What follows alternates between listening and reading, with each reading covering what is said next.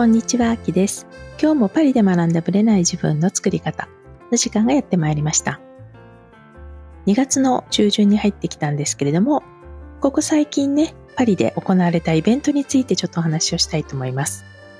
実は、このポッドキャストでもおなじみのボディのね、健康っていう意味でのね、専門家の谷山大輔さん、まあ、何度かインタビューに出ていただいてるんですけども、まあ、彼と、まあ、その奥様のひろえさん、実はこのひろえさんは実際に今モデルもされてらっしゃるんですけども、まあ、このお二人がね、定期的にパリに来るということで、まあ、せっかくだったら、まあ、ウォーキングのレッスンをしようということで、パリで2日間企画したんですね。で、まあ、せっかくだったら、まあ、ちゃんとスタジオを借りて、で、一発でね、この2時間の間に実際に変化をね、体感していただくっていう意味では、まあ、ウォーキングは本当に、まあ、ベストなメソッドであると。で、実際に、まあ、日本の方もそうだと思うんですけど、まあ、パリはね、特に歩くんですよ。とにかく歩く。で、本当にパリの市内というのは、東京のね、山手線っていう、まあ、環状線が走ってるんですけど、山手線の内側と同じ大きさなので非常にちっちゃいんですね。で、メトロ一駅っていうのはまあ多分歩けば5分ぐらいのレベルなので、まあ一駅わざわざ乗るんだったら歩いちゃおうみたいな感じなんですね。まあそういう意味でも東京の例えば地下鉄の一駅と全く違うと。そういう感じでね、でもこの歩き方ってなかなかね、パリでは学ぶことができないし、別に私たちこう、モデルになるわけではないので、そういう意味では、ある意味ね、とっても必要とされてる方もいるんじゃないかな。で、お二人がね、まあ、なかなか日本でもリアルでレッスンを受ける機会もない中でね、まあ、パリにいらっしゃるし、せっかくだからということでやりました。で、実はですね、大輔さんとね、よく連絡は取ってるんですが、もともとの出会いはね、私はひろえさんからだったんですね。2016年だったってことがね、この間判明したんですけども、本当に8年近く前に彼女とね、パリでお会いして、で、お茶をして、で、それがご縁でね、まあ、大輔さんとも知り合ったっていう感じなんですけども、私はね、ひろえさんとはまあ会ってますが、彼女からウォーキングのレッスンとか受けたことがなかったんですね。だからそういう意味ではね、まあ、新鮮だったし、まあ、今回ね、パリでどういう形でね、まあ、みんなに届けられるのか、あるいはどんな風に感じてくださるのか、まあ、私自身もね、一体験者として参加させていただきました。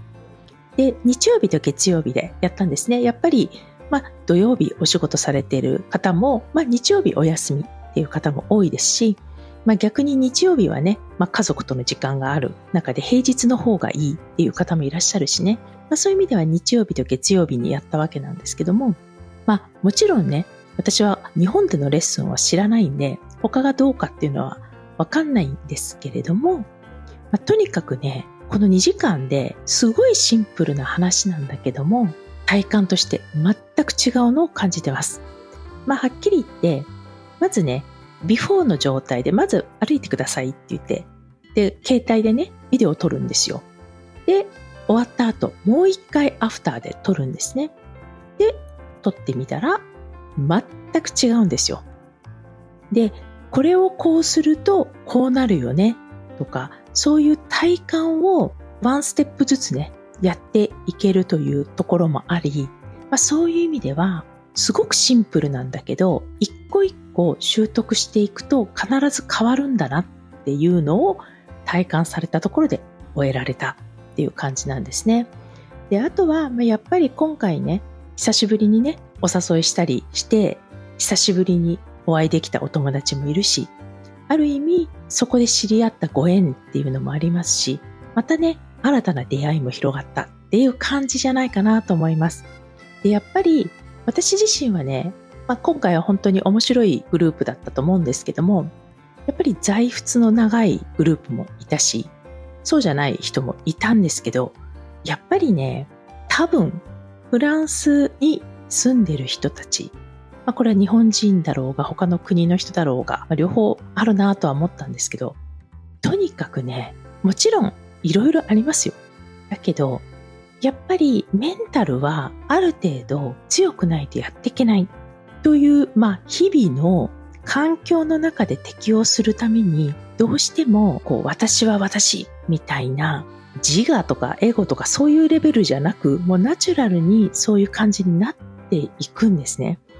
それくらいフランスの生活って甘いもんではないっていうのをなんとなくパリに住んでる人たちが体感をしていてでそれがねウォーキングに出てるなと思ったんですね。アフターの写真というかビデオを何人か見させていただいたり実際歩くのを見るとまあ人を通してね自分を見つめるっていうことにもつながるんですけどとにかくねこう前を向いて結構意志ががっつり出てるなとまあ、それが目力とかにも出てるなっていう感じがしたんですね。だから、ちょっとしたことで、まあアドバイスもらって変わっていくんだけど、結構ね、堂々っぷりがね、すごいなと思いました。まあ多分自分もそうなのかもしれないけども、みんなね、こう堂々と、なんか別に肩で風を切って歩くみたいな感じではないんだけど、でも遠慮とかそういうのが全く抜けていくというか、もう本当に自信に満ち溢れて、こう大人の余裕感で歩くみたいな雰囲気がね、漂ってたのがすごく印象的でした。まあ、そうなりたいっていうところと、まあ、そうなれるんだよっていうね、お二人のアドバイスによって、ちょっとずつね、みんなが目覚めていくっていう感じもあったし、まあ、それぞれね、健康面で悩みはありますけれども、でも、それぞれの状態からプラスになっていくみたいなね、ところは感じられたので、まあ、ひとまず大成功だったかなと思います。で、私もね、実際にやっぱりこう、アフターを見て、あ、やっぱり全然ビフォーと違ったので、これをいかにね、毎日の中で活かしていくかっていう課題も分かったし、ひろえさんと大輔さんとね、毎日一緒にさせていただくことで、あ、こういうところをちょっと意識的にやっていこう、みたいなところがね、芽生えていったので、参考に活かしていきたいと思いました。またね、お二人からね、直接聞けるタイミングもあるかなと思いますので、その場合はシェアをさせていただきます。それでは本編スタートです。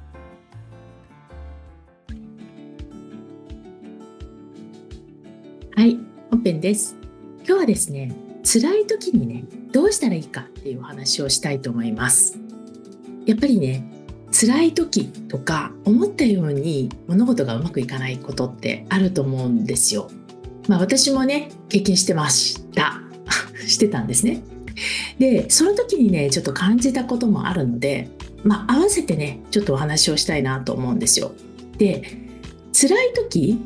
例えばこれはね、体調っていうのもあると思うんですね。体調が悪い時とか健康面だけじゃなくてこうメンタル的にね何か辛いことが起こって落ちている時運が悪いって軽く流せるレベルだったらいいんですけどもどんどん落ちていく時ってあるじゃないですか。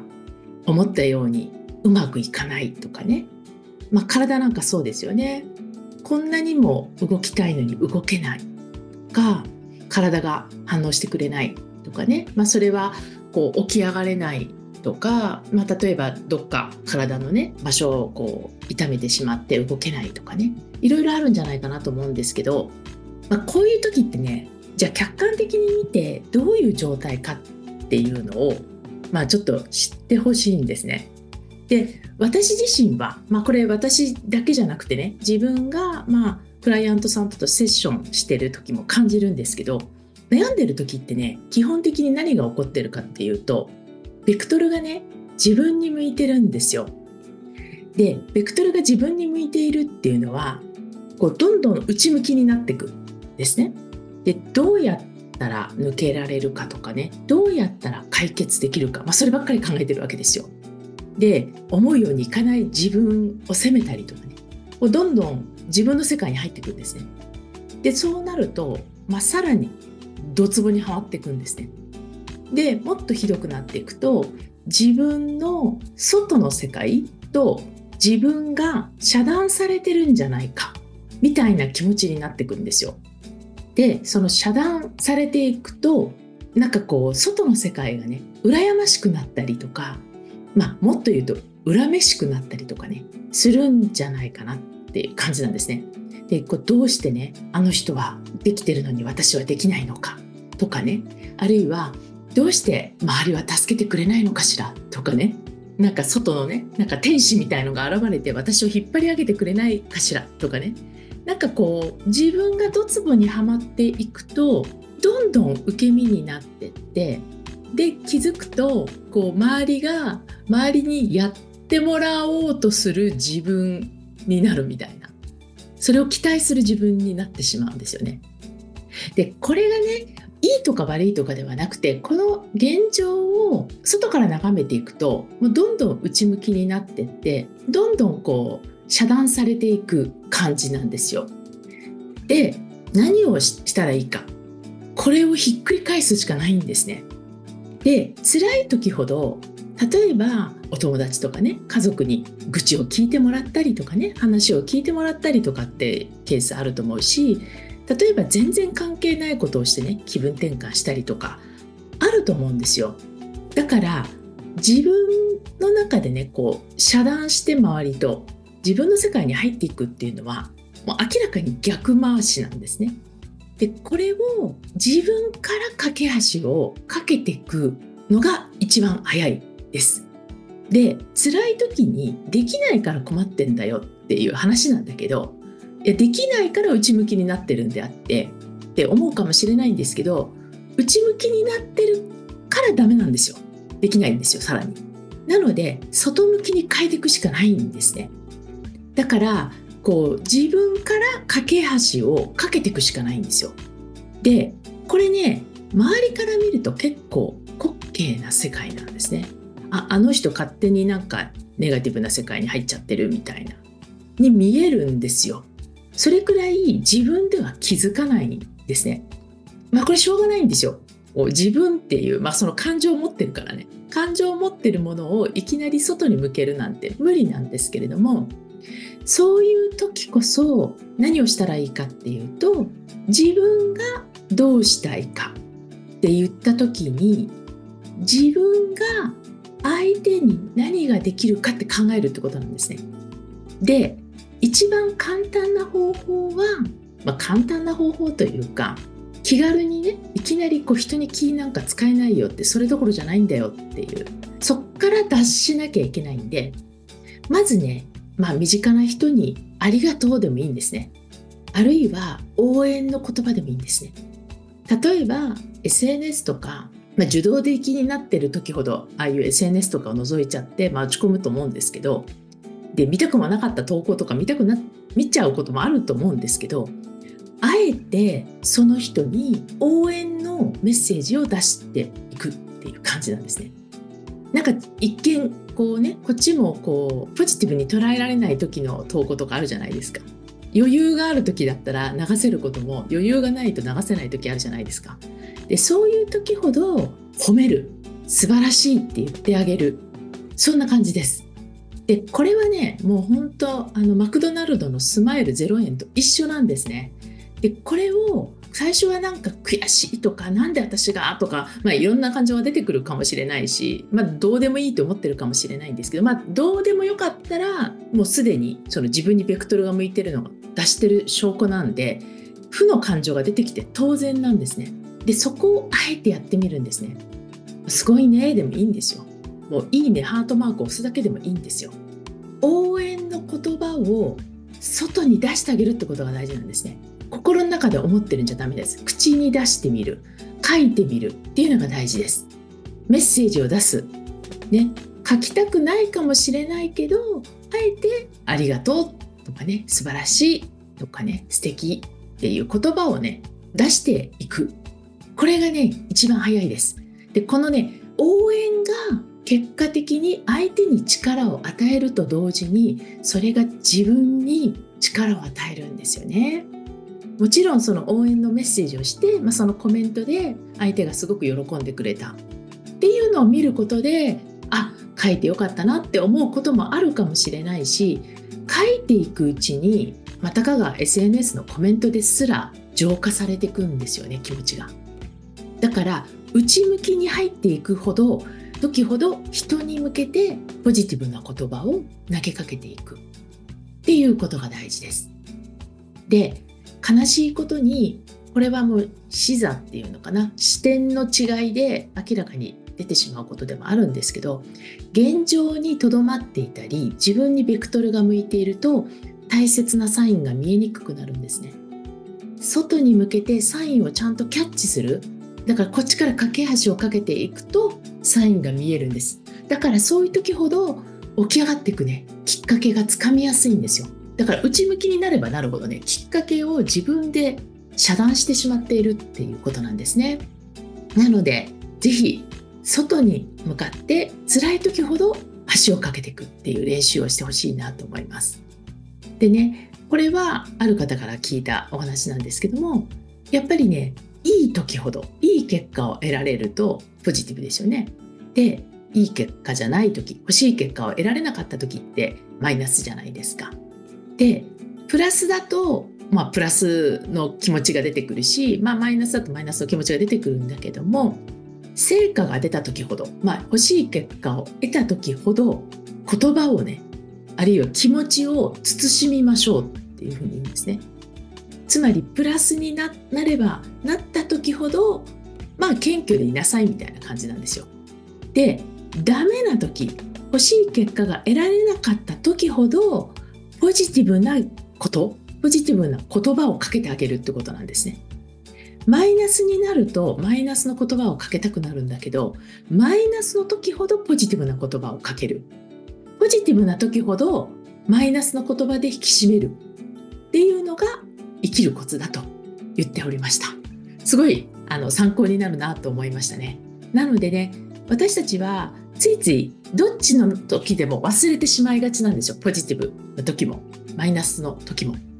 なので今の言葉をねちょっと参考にしていただけたらなと思います。それではまた次回お会いしましょう。ありがとうございました。いつも聞いてくださり本当にありがとうございます。この番組は日本時間の毎週木曜日の夜配信されています。より有益なあるいは願望実現に関するマインドに関する情報に関しましては LINE やメールマガジン、まあ、その他の SNS で発信しています。概要欄のノート術の教科書のプレゼントこちらを登録していただくとメールマガジンそして LINE の方にお知らせが届きます。こちらの方からぜひご登録の方よろしくお願いいたします。